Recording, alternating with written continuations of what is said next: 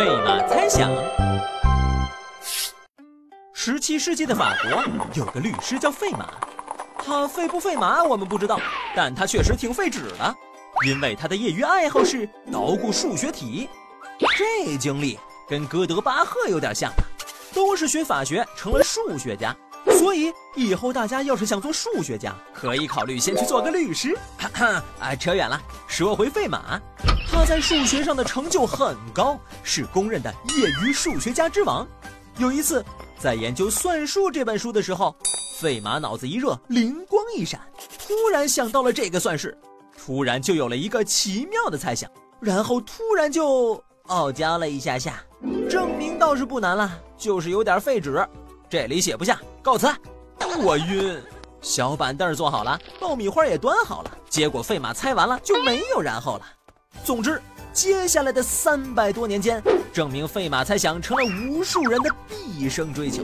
其中最夸张的就是19世纪的德国商人沃尔夫斯凯尔。受尽挫折、生无可恋的他，在想要结束自己的生命之前，碰巧读了一份有关费马猜想的论文。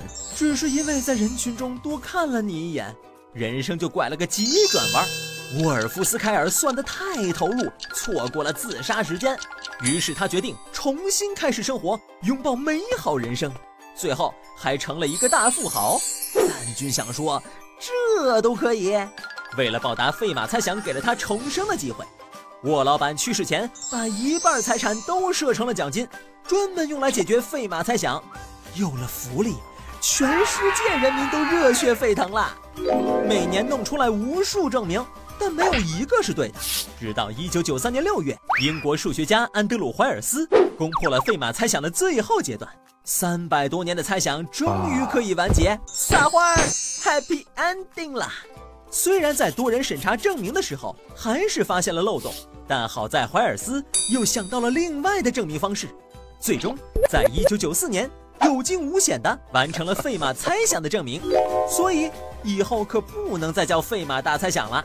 人家可是正经八百的费马大定理。什么？你问我安德鲁·怀尔斯有没有拿到奖金？那是必须的。不仅如此，人家还拿了其他各种奖，拿到手软。哎，不说了，我要追随费马的脚步，早日弄个蛋菌猜想出来。嘿嘿。